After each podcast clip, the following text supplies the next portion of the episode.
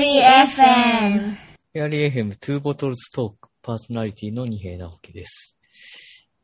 えっ、と、今回はですね、キルギスタンのビシュケクとつないでゲストと、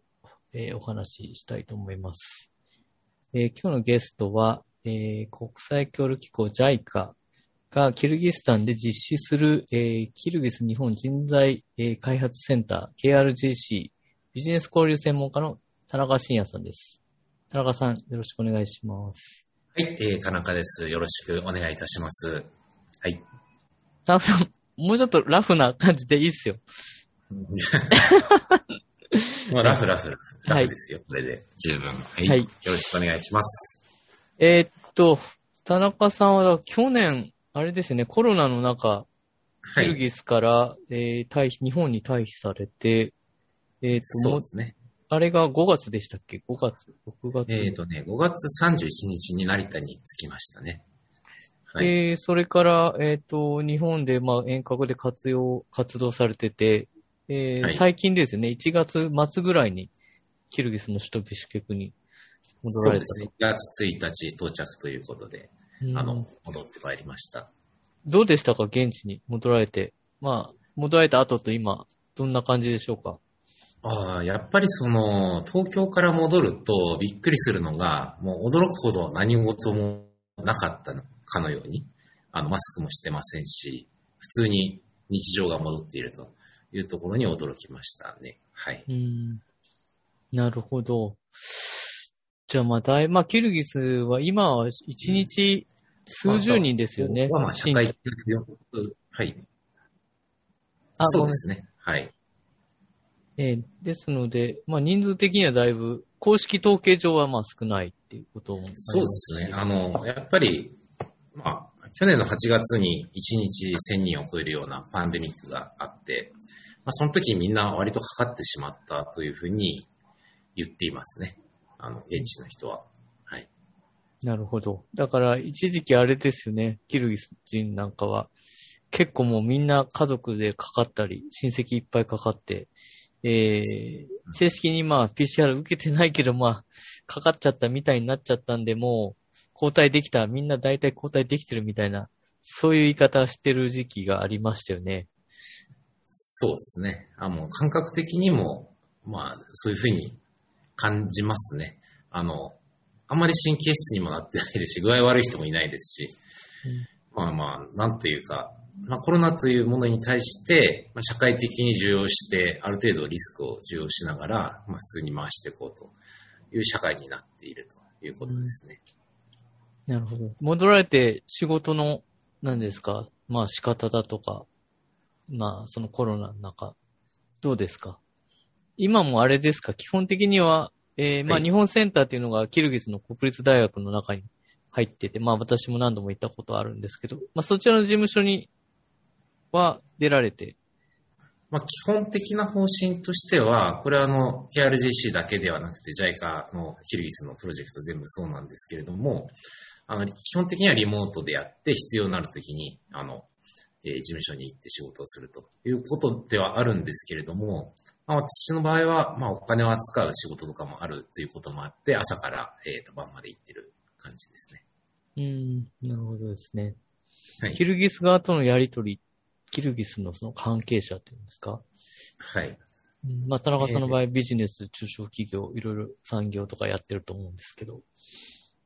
まあ、こちらに関しては、やっぱり、えっ、と、会食、えーまあ、あんまり、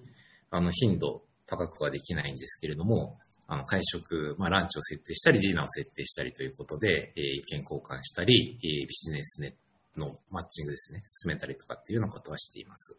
うん。ま、それもちょっとあの、考えてですね、広めのバー、バーを選ぶとかですね、あの、間取りながら、ソーシャルディスタンス取りながら会食するというのは、まあ一応しています。というのは、あの、やっぱりお店開いてるというかですね、あの、日本センターお客さんが来る組織なので、あのかかると、かなり大事になっちゃうというか、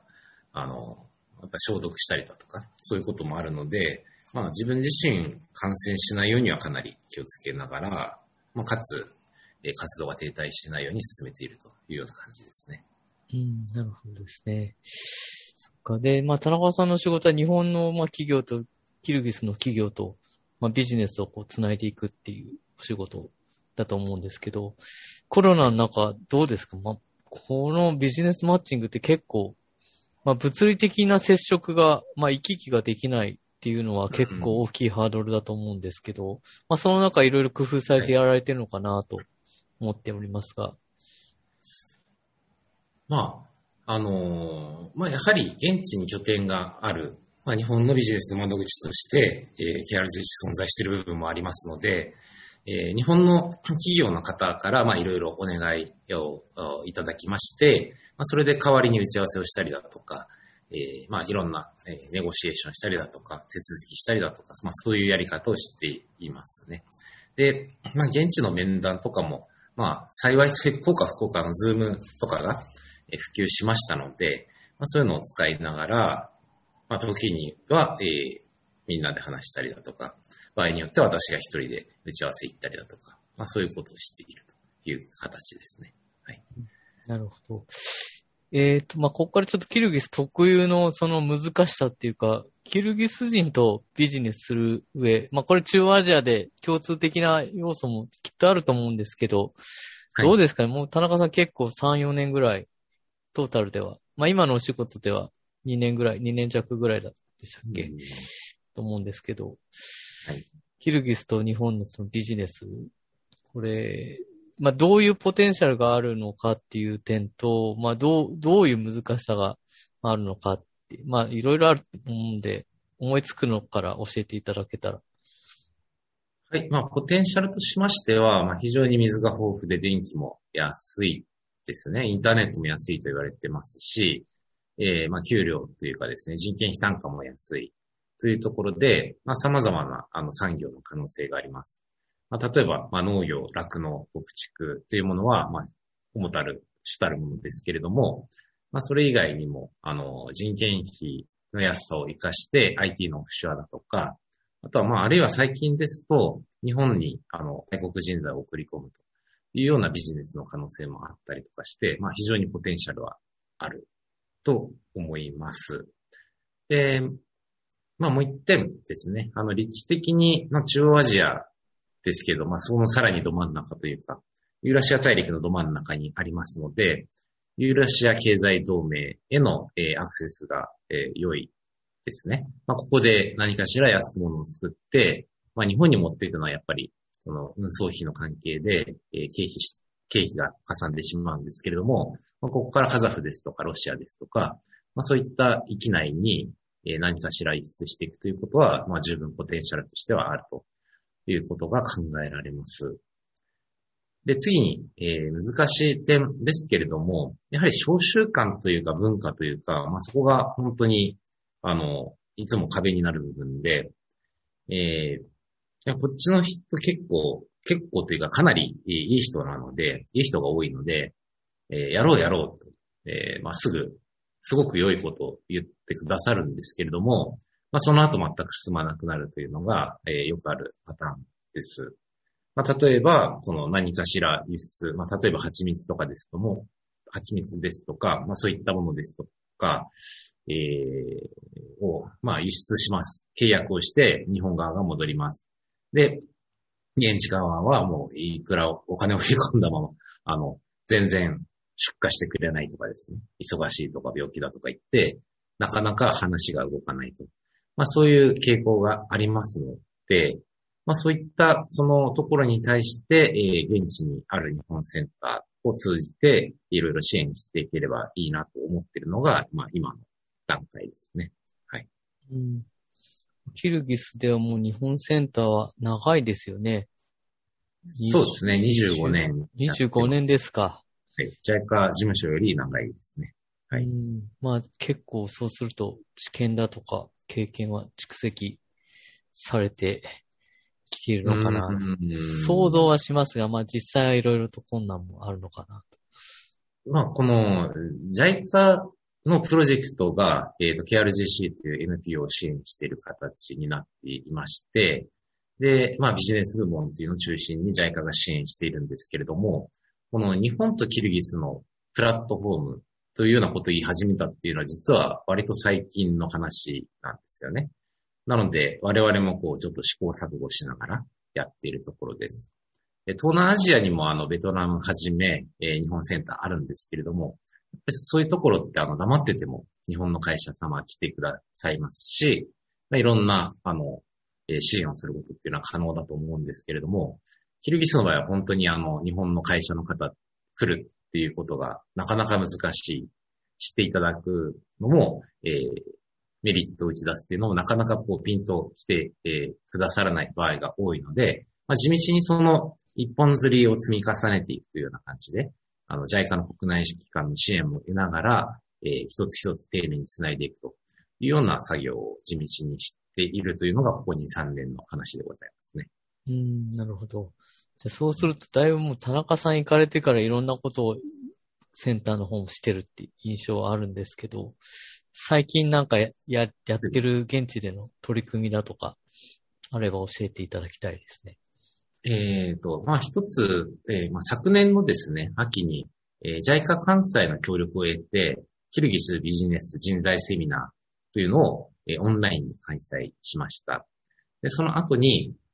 私自身も、あの、大阪の企業様何件か回らせていただきましたし、えー、関西のですね、JICA 関西コラボデスク様の方で、いくつかその、えー、お問い合わせとか、まあ、いろんな営業活動をしていただけたというのがあります。で、その中で、まあ、一つの、あの、メーカーさんがですね、えー、まあ、ケルギス中心に中央アジアでの、えー、ビジネス展開を考えたいと。で、その手始めとして、えー、大学の、大学、工科系のですね、教育機関、えー、まあ、工学部、大学の工学部ですとか、あの、専門学校、職業訓練校とかに、まずは2ですね、工具をちょっと寄付して、まあ、一つはそのフィードバックを得たい、ニーズあるかどうかっていうのを確かめたい。で、もう一つは、まあ、将来の、えー、マーケットを見据えて、まあ、自分たちの工具のファンを増やしたいということで、まあ、そのドネーションを、えー、の作業を今してます。で、ドネーションが終わった後ですね、寄付が終わった後は、まあ、会社様、えー、こちらでの活動開始されるご予定というか、まあ、心強いにもございますので、そのえー、活動を日本センターで支援していくという形になればと思います。まあ、どうしてもあの人の行き来が難しいので、オンラインですとか、郵送ですね。まあ、工具でしたら郵送を通じてという。えー、まあ、実際にここには来れないんだけれども、えー、ビジネスを掘り、掘り下げていくというかですね。まあ、そういうことができるようなお手伝いを今しているところですね。はい。うん、なるほどですね。あとはもうビジネスっていう、まあ、エリアだけじゃないと理解していて、えっ、ー、と、はい、日本とそのキルギスをつなげる、まあ、他のサポート活動も最近、オリンピックとかに関係してやられてるとそうですけど。あの、日本センターはビジネスと、えっ、ー、と、日本語教育、それから文化交流ですね、相互理解という三本柱で運営されておりまして、まあ、その、それぞれというか、まあ、複合的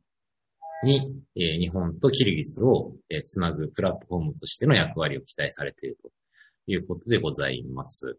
で、まあ、昨年ですね、まあ、あの、パラリンピック関係の交流という事業をあのやらせていただきました。まあ、これは何かというと、山梨市とキルギス共和国の、えー、交流というやつで、山梨市がキルギスのパラリンピックチームのホストタウンということで、えー、まあ、事前合宿の場所に指定されています。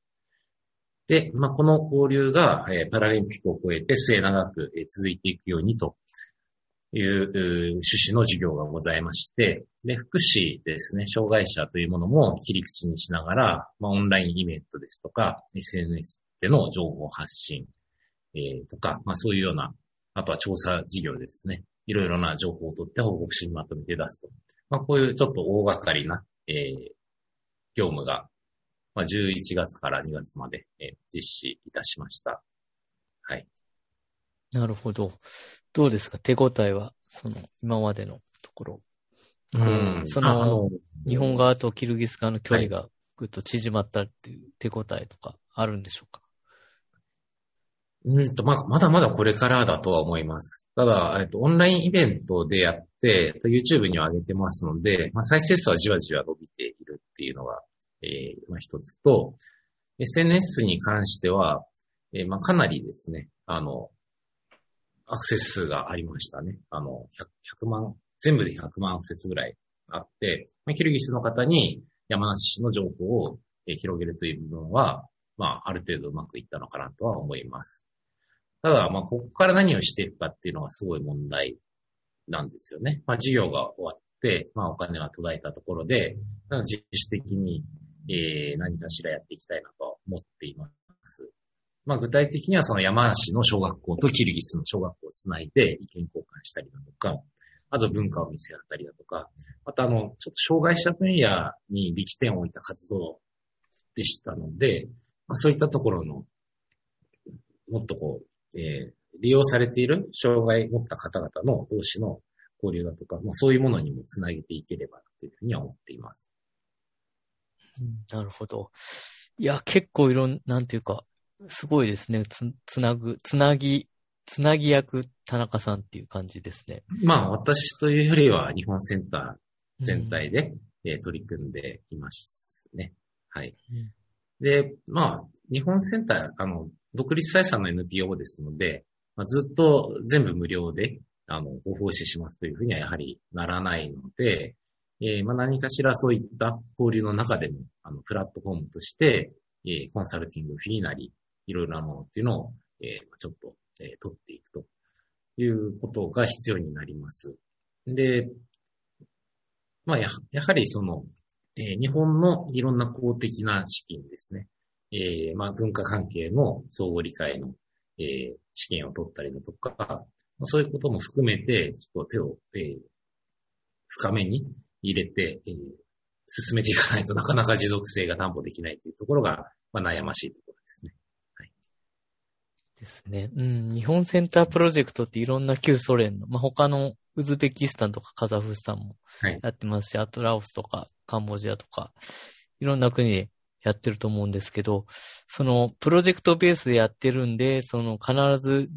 サステナビリティが求められていて、そのサステナビリティというのは収益を上げてそのセンターを、えー、維持していくためには、えー、まあ、その彼ら主体的にいろんな活動をしていくことに、を、まあ、サポートしていくってことなんだと思うんですけど、なかなか難しいですよね。うん、まあ難しいですよね。っていうのは、あの、今まで日本センターっていうのは、まあ、過去の経緯からして、えー、まあ、独立採算の NPO になったのって割と最近の話で、あの、JICA の一員、一員みたいな感じで、えー、まあ、予算が降りてきて、まあ、それに、それを使って事業するという形だったんですけれども、まあ、今は NPO ですので、えー、まあ、自分たちで基本的にはやらなくちゃいけない。で、JICA の支援というのも、いずれは、あの、どんどん、えー、少なくなっていって、最終的には自分たちでやっていくと。いうような形になると。まあ、最後まで残るのはですね、あの、日本、日本とキルギスのプラットフォーム機能っていうのは、まあ、日本側がやりたいことですので、あの、キルギス人が、で、あの、だけでやるというふうにはなかなかならないとは思うんですけれども、ある程度の部分っていうのは、あの、自分で食っていけるように、えー、考えていかなきゃいけない。ですので、えー、今ちょっと営業の仕方とかも変えていって、もちろんあの、例えばビジネス部門ですと、今まで、えー、起業家ですね。えー、やはり、えー、市場、市場、ん？市場、市場経済移行対策ですか。まあ、その、ソビエト崩壊して、えー、マーケットエコノミーへの、えー、移行を支援するという観点から、あの、本当にビジネスを始める前の人ですとか、まあ、中小企業ですね。まあ、そういうところにトレーニングを提供していくという活動が主だったんですけれども、あの、そこをいくら突き詰めていっても採算ベースにやはり合わ合わないんですよね。お金を持ってない人をそもそも対象にしているので。ですので、まあ、いろんな、えー、まあ、商工会議所ですとか、まあ、省庁ですとか、まあ、あるいはドナーですね。あの、JICA 以外のドナーっていうのもたくさんありますので、まあ、そういったところに営業をかけて、ある程度そのコストを、えー、カバーしていくと。まあ、あるいはその、日本の企業とかですね。えー、日本の、えー、公的な機関、まあ、こういったものに営業をかけていって、まあ、きちんとコストを取っていくというところで、えー、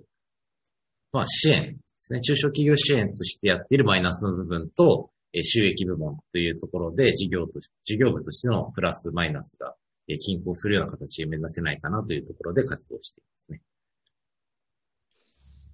なるほど。いやいや、確かにフェーズがだいぶ変わっ、その来てるわけですね。そうですね。うん。はい。非常に大事なフェーズでお仕事されているというふうに思いますね。うん。まあ、そう、方向としてはそうなんですけれども、まあもちろん、一朝一夕にはならないですね。まあ人の意識が変わらなきゃいけないという部分ですね。まあそういうところも、えー、前は全然積算とかそういうことをしてなかったんですけど、今は本当に、あの、日本のコンサルタントと同じ積算方向で、まあ一つ一つのプロジェクトに対して予算を、えー、管理していくと。いうことを始めていて、まあ、少しずつ意識が変わっていくということですけれども、やはりその、まあ、なんせ、えー、日本の企業に来ていただけない、来ていただきにくいというところが、まあ、ちょっとハンディキャップなところですので、まあ、そこは一生懸命、あの、日本の、えー、JICA 国内機関等とも連携しながら進めていきたいなというふうに考えています。はい。あとはそのメインのビジネス交流以外の普通の交流、日本語、日本文化っていうのもう、んやはりキリグスでそれなりに、えー注目されているのかなと思うんですけど、そちらのエリアの方はどうですか？はい。えっと、日本語に関しましては、あの、日本で外国人材活用と言いますと、え技能実習生、まあそれから特定技能ですね。まあ、このジャンルっていうのが注目されることが多いんですけれども、あの、私どもとしましては、まあ、高度人材ですね。えー、擬人国もしくは高度専門職、まあ、こういったところをターゲットに、えー人材の供給支援というものをできないかというふうに考えています。で、具体的には、あの、日本の、えー土木系の会社様から、えー受注、受託いただきまして、リクルートですね。キルギスの土木系の、えー大学生、まあ大学院生をリクルートして、え1年半の集中的な日本語コースを、えー受けてもらって、えー、自人国、もしくは高度人材が、高度専門職として、えー派遣すると。えーまあ、そういう活動をしています。はい。で、文化の部分っていうのは、これまでその、えーいろんなお祭りだとか、まあ、大江戸大工とか、いろんな、えークラブ活動もありまして、動員数というかですね、まあ、知名度的にはそこが一番大きい部分なんですけれども、まあ、それは、えっ、と、収益性ということは今まで考えていなかったんですけれども、まあ、今後はあの、先ほどお話ししました通り、いろんな、まあ、制度的な資金を得たりだとか、いうことも含めて、えー、ちょっと、経済的にもいい感じになるように活動を進めていければなというふうに考えています。まあその一環で、えっ、と、昨年、まだあの、コロナの前ですね、えー、節分、節分の時期に、あ、節分じゃないか。あれは書き初め大会ですね。書き初め大会の時に、えー、まあ、スポンサーを募りまして、えー、スポンサーの方から商品を提供してもらうというようなことも取り組みとしては進めています。はいうん、なるほど。あと、まあ、単純にすみません。ビジネスっていう観点に絡めずに、まあ、日本語とか日本文化、キルギスにおいては、どんな感じですか、えー日本語学習者というのは最近ですね、まあ、ここ2、3年でものすごく増えていまして、で何が増えたかというと、日本式の小学校、日本式の教育を取り入れた小学校みたいなところが増えまして、えーまあ、そこで、えー日本語学習者の数がボンと増えているということです。ただ、大人が日本を本当に向いているかというとなかなか難しい部分があって、で、やはり出稼ぎ的な側面というのがあるので、まあ、ロシアとかですと1ヶ月行くと3000ドルとか、あの韓国とかでも2000何歩ドルとかですね、割とこう日本と比べると高い給料を払うところが多いので、まあそういうとこと、えー比較したときに、えー日本文化好き、プラス、えー出稼ぎ先としての魅力、もしくは、まあ、教育機能ですね。まあ、もともと技能実習とか、えーは、教育というかトレーニング目的の制度ですので、まあそういったところで日本の魅力を打ち出していくというところに若干苦労しているというようなところはありますね。うん。なるほどですね。なるほど。あと他にセンターの活動に関して何かご紹介したい点とかありますか？センターですね。あの、まあ、コロナの影響もあって、ほとんど教室を使えない、えー状態になりました。で、まあ、このおかげでというかですね、かなり、えー日本語、それからビジネス、文化、それぞれにオンライン化というのが進みまして、で、まあ、全体としてはお客様減る、まあ、若干減る部分はあるんですけれども、逆にその、えー前はビシケクに物理的に住んでいて通える人だけがターゲットだったんですけれども、まあ、それ以外の、えー州ですとか地方の方に対しての、えーサービスの提供っていうのができるようになったと。いうことがあります。最終的には、まあ、いろんな周辺のですね、カザフ日本センターですとか、ウズベク日本センターと連携しながら、共同で何かしらのサービスを展開できないかなということは考えています。はいうん、なるほど。そうですね。センター、キルギスだけじゃなく、タシケント、ウズベキスタンの首都タシケントとカザフスタンの旧首都アルマティにも、中央アジアには日本センターがありますしね。はいはい。そういっでたところ特にカザフスタンに関しましては、えっ、と、キルギス事務所が、あの、兼管しているというか、えーキルギスとカザフと両方見ているということでございますので、まあ、連携しやすい、えー環境にあります。で昨年、あの、留学フェアというのを、えー毎年やっておりまして、まあそれは何かというと、日本の大学が、えーキルギスなりカザフを訪問して、えー留学しませんかというような、えーセールスをするという企画なんですけれども、まあ昨年はあのオンラインで実施しまして、まあ、カザフ、キルギス合同で初めて、えー実施できたと。で、大学様にとってもまあ同じことを何回も話さなくてよかったりだとか、まあコストの面でも実際来ないので、えーメリットがあったりだとか、と学生さんにとってもですね、今まであの、キルギスの場合は、大きなやつは2校ですね、2大学でしかやってなかったんですけれども、オンラインにすることで、いろんな大学の方が参加できて、いろんな人に見ていただけたと。まあ、こういう新しい取り組みの、可能性に、まあ、コロナがつながったというかですね、いうことがありますので、まあ、引き続き、えーカザフ日本センターとの、連携っていうのをちょっと検討していきたいなというふうに考えています。なるほどですね。はい。えーっと、今回はキルギスの日本センターでの活動とお仕事について、えー、JICA から派遣されているビジネス交流専門家の田中伸也さんと共にお届けしました。